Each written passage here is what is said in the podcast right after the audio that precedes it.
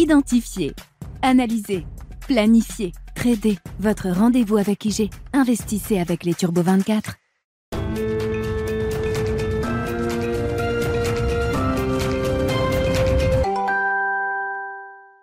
Bienvenue dans Smart Bourse, votre double dose quotidienne de marché en direct sur Bismart. Chaque jour à la mi-journée, 12h30, 13h. Et en fin d'après-midi, la grande édition pendant une heure à partir de 17h en direct, rediffusée à 20h sur Bismart TV.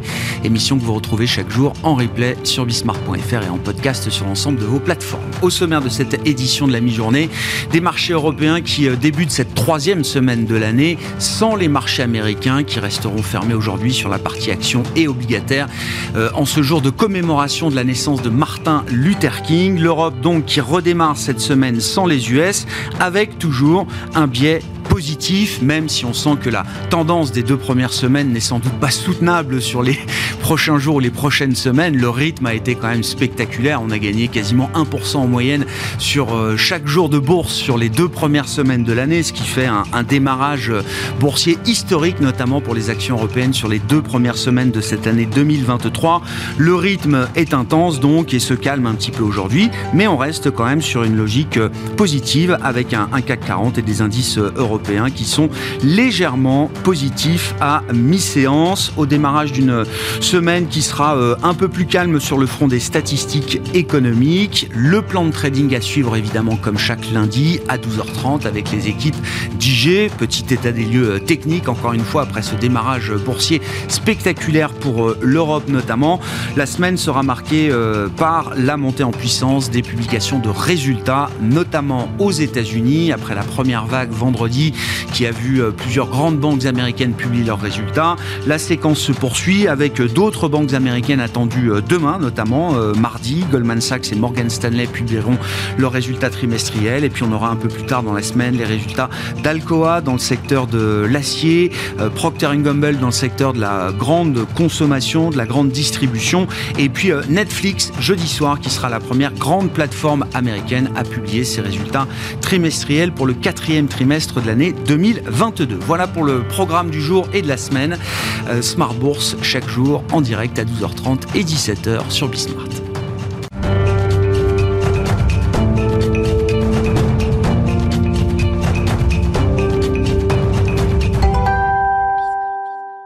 Commençons d'abord par le plan de trading de Smart Bourse, comme chaque lundi à 12h30, état des lieux euh, techniques et enjeux techniques pour les marchés au démarrage de cette nouvelle semaine. Et c'est Vincent Bois qui est avec nous en plateau, analyste chez IG. Bonjour et bienvenue Vincent. Bonjour. Merci beaucoup. Oh, premier petit commentaire sur ces 15 premiers jours de bourse. C'est assez euh, spectaculaire, effectivement. Ça fait même les gros titres de la presse euh, financière mondiale. L'Europe n'a jamais connu un démarrage annuel aussi intense que ces deux premières semaines de 2023. Tout à fait. Hein. L'Europe, euh, également les États-Unis, un peu moins fort, mais finalement, on n'a pas eu de hausse seulement pendant le Santa Rally habituel. Oui, on a eu de la hausse avant, on a eu de la hausse ensuite, mais pas le Santa Rally. Mais bon, les opérateurs de marché en sont plutôt contents.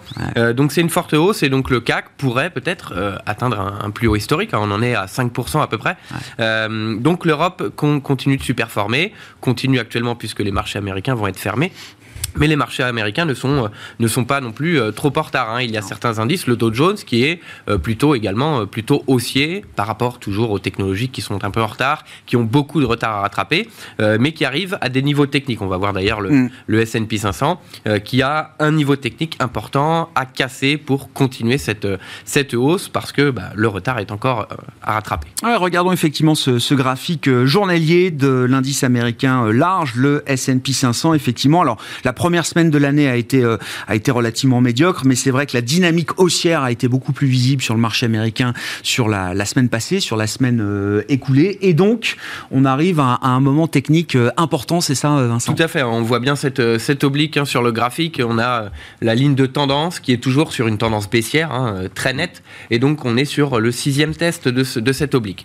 Donc, est-ce que cela va peut-être amener justement à une respiration qui est plutôt normale hein, pour ne pas aller trop vite et donc avoir un retour en arrière qui serait trop fort. Euh, ici, on est donc proche des 4000 points. C'est un seuil psychologique important et en plus qui correspond à cette oblique. Donc, mm. si on vient le casser, il faut se maintenir au-delà. On peut aller chercher par la suite les 4200 hein, au-delà. Mais c'est surtout la validation de ce dépassement qui sera fort, puisque on le voit hein, depuis début 2022, depuis le début du marché baissier, finalement, eh bien, on n'arrive pas à casser cette oblique. Donc, au-delà du dépassement des 4000 et de l'oblique, c'est le maintien au-dessus qui pourra nous permettre justement de se dire bah, que ce n'est pas forcément que euh, euh, un faux mot finalement, hein, mais plutôt un rallye haussier qui commence à se dessiner également sur, euh, sur le S&P 500. Mm. Donc en revanche, si on a justement ce retour en arrière, une nouvelle fois, on peut aller chercher sous les 4000 la moyenne mobile 200 périodes.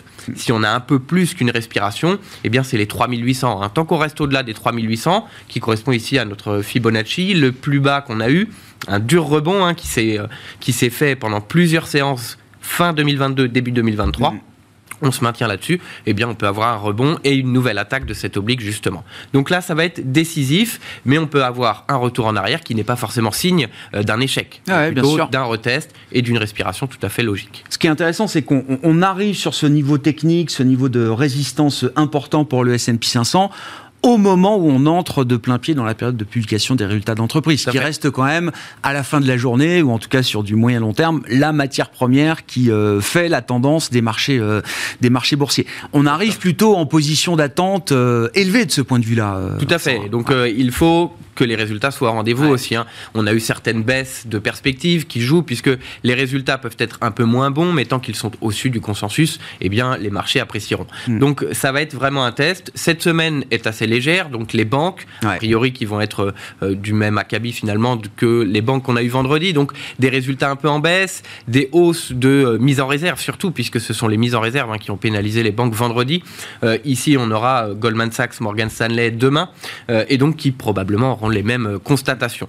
Euh, donc cette semaine plus légère, Netflix, premier test des valeurs technologiques, et c'est tout de même une société qui peut être qui peut être impacté par le ralentissement, puisque c'est une dépense qu'on va freiner immédiatement, euh, à la différence de d'autres dépenses. Et bien Netflix, c'est ce qu'on coupe en premier peut-être, lorsque on sent que la récession ou que le ralentissement arrive. Donc ça va être un test important pour cette société qui a fortement baissé tout de même, mais également pour voir un peu euh, le sentiment des consommateurs euh, sur ce type de dépenses. Avec une intensité concurrentielle qui a beaucoup changé hein, dans ce monde des plateformes de, streaming. Netflix qui fait partie des, grandes valeurs technologiques américaines, des grandes plateformes qui ont vu leur cours de bourse euh, bah, divisé par deux, il hein, faut le dire, hein, entre le, pic et le, creux de, 2022.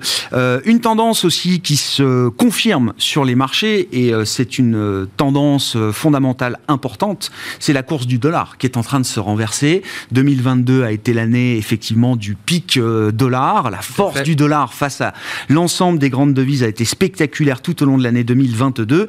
Et depuis quelques semaines, quelques mois peut-être, le renversement de tendance commence à être assez visible, et notamment sur la parité euh, euro-dollar qu'on peut regarder sous forme de graphique. En effet, on est en hebdomadaire, hein, donc c'est même plusieurs mois maintenant, hein, début octobre, le, point bas qu'on a eu, qui correspond justement au point haut sur le, le dollar américain, et donc on sent également que les marchés sont plutôt positifs, mm. puisque le dollar américain est utilisé en cas de, euh, de risque sur les marchés. Ça correspond au redémarrage, le, mois d'octobre correspond au, mois de redémarrage des actions européennes, de la prise de risque à nouveau vis-à-vis de l'Europe en Europe, également aux États-Unis. Hein, si on regarde voilà, le, le, S&P qu'on a vu, c'est le rebond des marchés qui s'est fait justement sur le point bas euh, de l'euro-dollar et donc le point haut du dollar également. Mm. Tout est lié hein, sur les marchés financiers. Et donc là, mais, si les marchés continuent, si peut-être sur le S&P on voit la cassure, si le CAC continue de progresser, s'il y a un peu de mieux euh, en Europe, puisque pour le moment ça va, hein, euh, même la météo s'y met, donc tout va bien. et donc cela peut permettre d'aller casser ce support. C'est un ancien support oblique important, 2017-2020, hein, et puis une nouvelle fois en 2022, on le voit.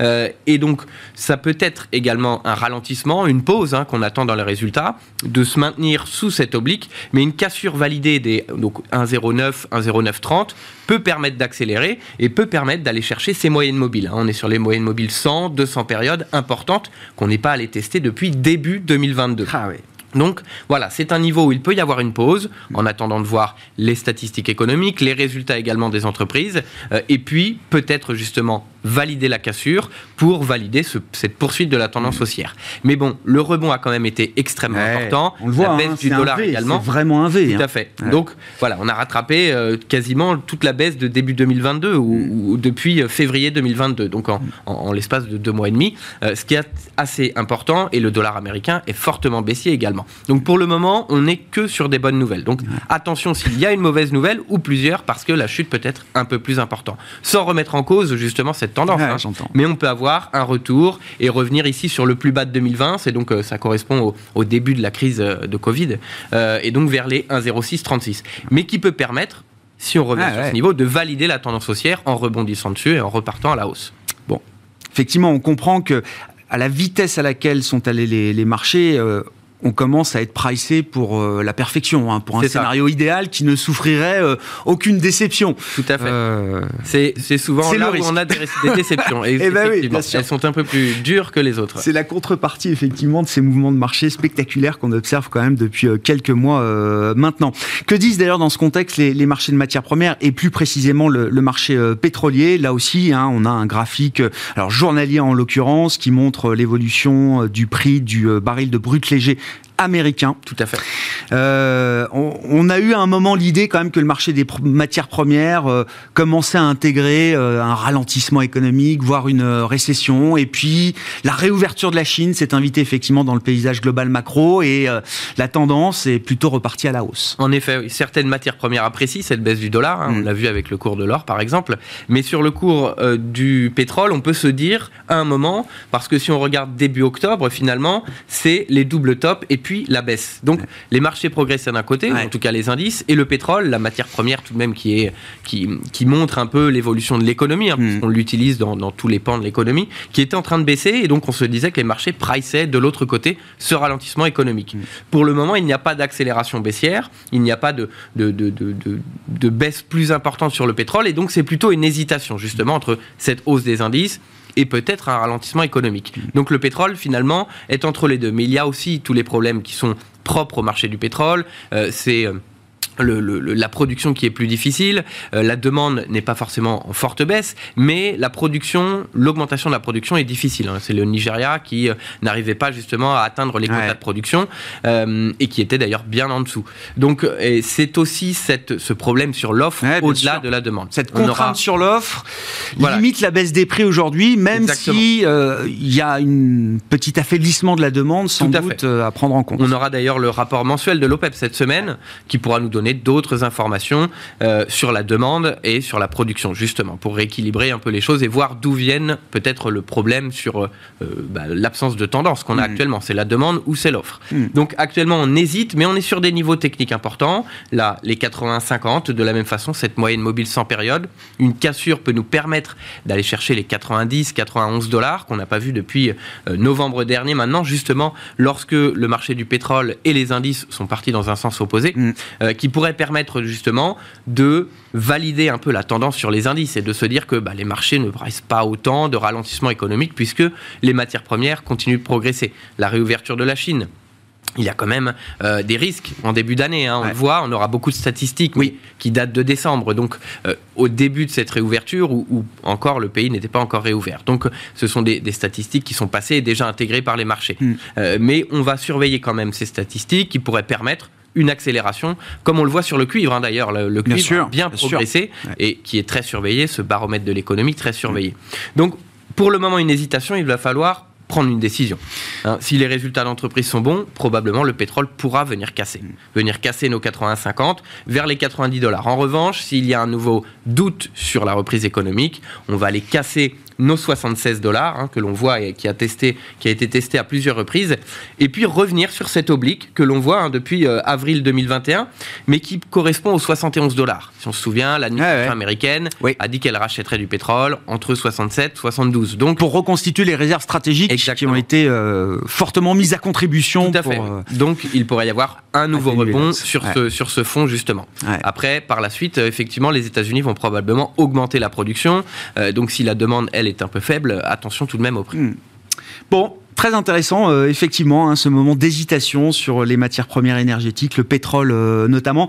Euh, un petit mot peut-être du, du, du, Bitcoin spécifiquement, Vincent, parce que je sais que vous suivez ce compartiment crypto précisément chez, chez IG.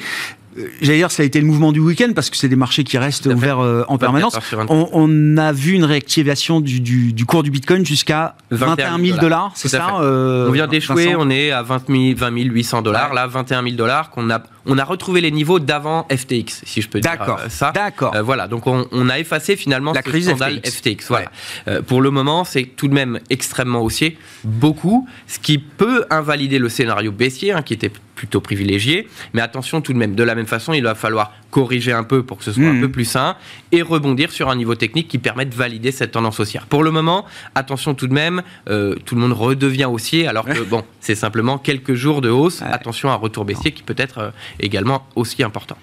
Merci beaucoup Vincent, merci, pour cette, euh, cet éclairage technique chaque début de semaine, le lundi à 12h30, le plan de trading de Smart Bourse avec les équipes d'IG. C'est Vincent Bois qui nous accompagnait cette semaine, analyste chez IG.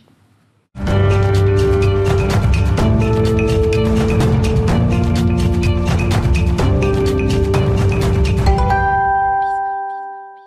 Poursuivons cette discussion de marché avec John Plassard qui est avec nous en visioconférence depuis euh, la Suisse, spécialiste en investissement de la banque Mirabeau. Bonjour et bienvenue John. Merci beaucoup d'être euh, d'être avec nous à distance. Oh, vos commentaires sur euh, bah, les événements qui marquent ce début d'année 2023, à commencer par la séquence de publication de résultats. Le coup d'envoi a été donné vendredi. Évidemment, on a encore assez peu d'entreprises, de publications d'entreprises pour se faire une idée complète du quatrième trimestre 2022 du point de vue de l'activité des, entreprises. Mais c'est toujours intéressant de suivre les premières publications des grandes banques américaines en l'occurrence et les réactions de marché qui ont suivi. Oui, tout à fait. Bonjour Grégoire. En fait, euh, c'est très très très intéressant ce que nous racontent les banques et ce que nous ont raconté les banques euh, vendredi. C'est que en fait, les résultats ont été aidés par la hausse des taux d'intérêt, on s'y attendait des banques centrales, et aussi à la résilience des consommateurs. Donc on voit que d'une certaine manière, ça tient. Les profits continuent d'être résilients, les bénéfices étaient un peu moins bons qu'attendu, mais c'était n'était pas réellement une surprise. Et d'un autre côté, on sait que les banques, face à une situation économique qui est où on voit qu'il y a une dégradation, vous en parlez juste avant, eh bien, sont dans une situation où il faut mettre de l'argent de côté. Alors, si vous regardez la, la plus grande banque américaine, JP Morgan, bah, eux vous disent effectivement, eux vous disent pardon que on est dans une situation où le quatrième trimestre devrait marquer le début d'une récession qui serait assez faible. Donc en fait, globalement, qu'est-ce que c'est? On est dans une situation où c'est pas catastrophique. Pour l'instant, tout tient. C'est le fameux soft landing dont on parle toujours, voire une, récession, une nouvelle récession technique, c'est-à-dire deux trimestres de, baisse ou euh, légèrement négatif, eh bien, c'est euh, euh, bah, c'est dans le consensus d'absolument tout le monde, consensus des banques et L'idée qui est assez intéressante ici, c'est que, en fait, fondamentalement, on pourrait sortir par le haut. Parce que si vous n'avez pas de récession, si vous avez un marché qui continue à tenir et un consommateur qui continue à tenir, un consommateur américain, notamment grâce à ce fameux taux de chômage hein, qui, reste, qui reste toujours si bas aux États-Unis, ben, on peut sortir par le haut et on peut avoir des, euh, des surprises positives avec euh, cerise sur le gâteau, ben, le redémarrage de la Chine en deuxième partie d'année. Et je vous rappelle quand même, c'est important de le noter, c'est quand même le premier partenaire économique des États-Unis et donc ici, on a pas mal d'arguments euh, aussi pour regarder le, verre à moitié plein, euh, en se disant qu'effectivement, euh, on met des réserves de côté, les banques américaines mettent des réserves de côté, mais potentiellement, ne vont pas devoir les utiliser. Donc je, trouve, moi, alors vous me direz que c'est 15 jours, hein, mais je trouve que c'est assez sain comme début de publication des résultats des entreprises américaines. D'autant que pour les publications relatives au quatrième trimestre de l'année 2022, euh, on n'a pas eu de vague de, warning ou d'avertissement sur, euh, sur chiffre d'affaires ou sur résultats, euh, John. Et on sait pourtant que les entreprises américaines sont spécialistes dans le, guidage des anticipations de marché. C'est-à-dire quand on voit venir un gros problème sur les résultats, les grandes entreprises ont une communication financière qui permet justement d'ajuster le consensus des, des analystes. Là, j'ai pas vu de, de warning spectaculaire ou en tout cas de warning en série qui mettrait en péril les publications de ce quatrième trimestre. Oui, vous avez tout à fait raison. Et, pour, revenir sur les anciens trimestres qu'on avait eus, vous aviez des, entreprises comme Walmart, par exemple, les supermarchés, qui avaient effectivement averti en disant qu'ils avaient trop de stock, qu'ils devaient, que leur marge allait baisser, etc. Donc on, on voyait déjà qu'on avait préparé, comme vous le dites, Grégoire, on avait préparer le terrain. Euh, et là, on l'a pas. Donc effectivement, on est dans une situation où on s'attend. Alors évidemment, le test, qu'est-ce que ça va être? Ça va être les, les, entreprises de la tech, hein, bien évidemment, euh, voir si là, là aussi il y a une décélération ou si on anticipe, eh bien, à une reprise de commandes en fin de cette année, voire en deuxième partie de l'année. Et euh, on sait que l'année passée, les entreprises qui avaient le plus baissé, pardon, dans le secteur de la tech étaient les entreprises qui étaient qui n'avaient pas de profit. Vous savez, il y en a plusieurs. Il y a Uber, il y a Roblox, il y en a plein, etc. Et il y a un, indice pardon sur sur Bloomberg par exemple que vous pouvez suivre. Où on voit que c'était euh, absolument catastrophique. Et ça va être intéressant de regarder là quelles vont être les réactions de marché parce que ça va peut-être vouloir dire que la tendance qu'on a depuis le début euh, de l'année qui est euh, que les grands perdants sont les grands gagnants, bah, elle pourrait potentiellement se poursuivre euh, ces prochaines semaines. D'autant qu'effectivement, la tech euh, annonce quotidiennement des plans de restructuration, des plans de départ, etc. Et donc, in fine, on voit quand même des grandes entreprises qui euh, ajustent leur base de, coûts dans un moment où effectivement euh, les marges pourraient être sous pression. Donc, intéressant de voir comment le marché appréciera ces, ces différentes annonces des grands groupes technologiques. Netflix publiera donc ses résultats jeudi après la clôture des marchés américains pour entamer la série de publications des grandes plateformes américaines. à ce titre, là Comment est-ce que vous regardez ce, démarrage euh, d'année euh, John, vous l'avez déjà évoqué, il est spectaculaire. La tendance euh, est très favorable, notamment aux actions européennes, relatif aux actions américaines. Gagner quasiment 1% en moyenne sur chaque jour de bourse pendant les deux premières semaines de l'année, on a du mal à imaginer que ce soit un rythme soutenable pour les 50 ou 49 prochaines semaines, John.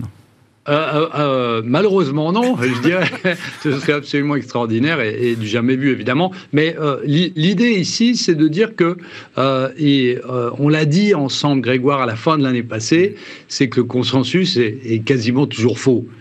L'idée du consensus en fin d'année dernière, c'était de dire que le marché allait fortement baisser en début d'année, puis après il allait remonter. Bah, évidemment, c'est le, c'est en tout cas, ce qui se passe. On commence pas, je sais pas ce qui est en train de se passer, mais je dirais une chose par rapport à ce que je disais avant, c'est-à-dire les grands perdants de hmm. l'année passée sont les grands gagnants, on a l'impression qu'il y a aussi, euh, qu'on le veuille ou non, un aspect technique ici. Hmm. Parce que on, est, euh, on achète euh, les valeurs qui avaient le moins bien fait, on essaye de réajuster ses positions vendeuses, donc il y a une espèce de short squeeze aussi sur plusieurs valeurs qui avaient mal fait l'année passée, qui avaient été shortées par le marché, surtout des gros hedge funds. Et aussi, il y a une volonté de faire un peu de performance, d'essayer de faire un peu de performance par rapport à l'année catastrophique qu'on a vue euh, l'année passée. Alors, évidemment, ça fait plaisir à tout le monde, mais évidemment, tout le monde n'est pas investi dans le marché des actions parce qu'on l'avait dit, le consensus eh ben, s'attendait à, autre chose. Alors, ce qu'il faut faire très attention ici, et c'est ce qui va très certainement, enfin j'espère, enfin dans mon scénario, se passer, c'est que en fait, vous savez, c'est toujours la même chose, c'est-à-dire les marchés montent, surtout en Europe, comme vous l'avez dit, et on a un consensus qui va se mettre, qui va évoluer et va faire comme il a fait ces 50 dernières années en disant, bah voilà, enfin, c'est l'année de l'Europe. Ah. Enfin, il va falloir revenir sur l'Europe. Et enfin, bah, l'Europe va avoir une meilleure performance que les États-Unis. Alors, je l'espère, évidemment, mais on voit que ces dernières années, malheureusement, quand il y avait un redémarrage fort de l'économie au global ou des anticipations de redémarrage, bah, c'était les États-Unis qui gagnaient. Alors, il y a plein d'arguments pour dire que l'Europe pourrait surpasser les États-Unis, mais je vous rappelle quand même une chose, euh, Grégoire, et on est obligé d'en parler, c'est que c'est aussi une question de cycle monétaire.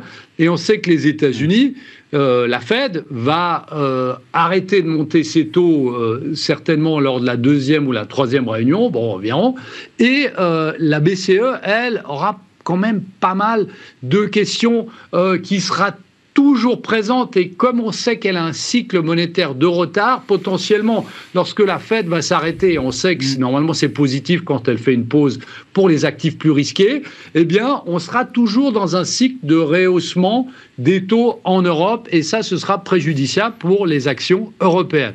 Donc, il faut faire attention ici et je pense qu'on va certainement, dans les semaines qui suivent, et j'espère me tromper, on va avoir bah, une prise de bénéfice sur ce qui s'est passé depuis le début de l'année et on va rentrer dans une deuxième phase euh, qui sera cette deuxième partie d'année ou légèrement plus tôt, la phase qu'on appelle la désinflation. Et qui doit profiter à qui? Au plus, euh, en tout cas, euh, John, justement, cette, cette séquence de désinflation, est-ce qu'elle doit profiter ben, à des actifs à duration longue, par exemple, sur les marchés actions? Oui, tout à fait. Et, c'est ça qui est très intéressant. J'ai regardé plusieurs statistiques depuis, depuis ces 100 dernières années et on a eu. faut, faut faire très attention avec le, le, le, titre. Hein. on ne parle pas de déflation, mais on parle de désinflation, c'est-à-dire une baisse de l'inflation par rapport au plus haut. C'est ce qui est en train d'arriver aux États-Unis six mois de suite. Alors, évidemment, ça va être volatile, mais peu importe.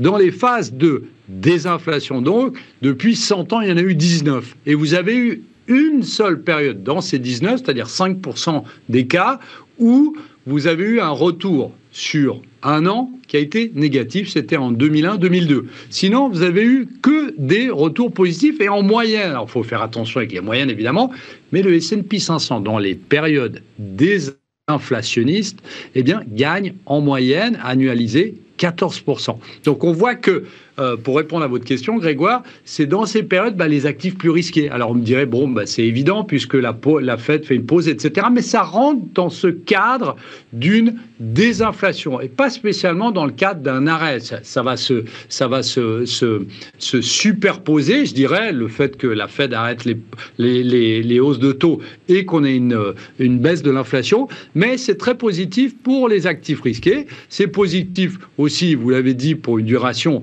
euh, plus longue. Et tenez-vous bien, Grégoire, ce qui est très intéressant ici, c'est qu'en moyenne, depuis 100 ans toujours, lors des périodes de désinflation, inflation, le fameux 60-40, vous savez, on en a parlé tellement de fois, 60% actions, 40% obligations, ben, fait en moyenne plus 10%. Vous vous souvenez, l'année passée, euh, euh, année catastrophique, voire historiquement catastrophique pour le 60-40, ben, enfin, cette année, euh, on pourrait voir une, enfin, enfin, après 12 mois de, de lourde souffrance, on pourrait voir une, une performance positive. Alors, ce qu'on regarde juste, et je termine là-dessus sur la désinflation, ben, on voit que normalement, dans ces périodes-là, la consommation discrétionnaire, les ventes au détail les valeurs financières sont les secteurs qui performent le mieux, et ceux qui performent le moins bien sont la santé et l'énergie. Et on voit que la santé et l'énergie avaient aussi bien performé euh, l'année passée, ou en tout cas en fin d'année passée. Donc c'est assez intéressant de regarder que les secteurs, ben, on pourra avoir ce renversement qui pourrait se matérialiser dès qu'on aura l'impression que la, la, la Fed va arrêter ses taux, de monter ses taux, et où on aura une énième confirmation que l'inflation est en train de baisser doucement, mais elle est en train de baisser par rapport à ses plus hauts. Et eh oui, le marché nage dans une ambiance euh, Goldilocks, boucle d'or, effectivement, depuis euh, quelques semaines maintenant. Merci beaucoup, euh, John. John Plassard, qui était avec nous en visioconférence, spécialiste en investissement de la banque Mirabeau, qui était avec nous en duplex depuis Genève dans Smart Bourse, édition de la mi-journée sur Bismart. On se retrouve à 17h en direct.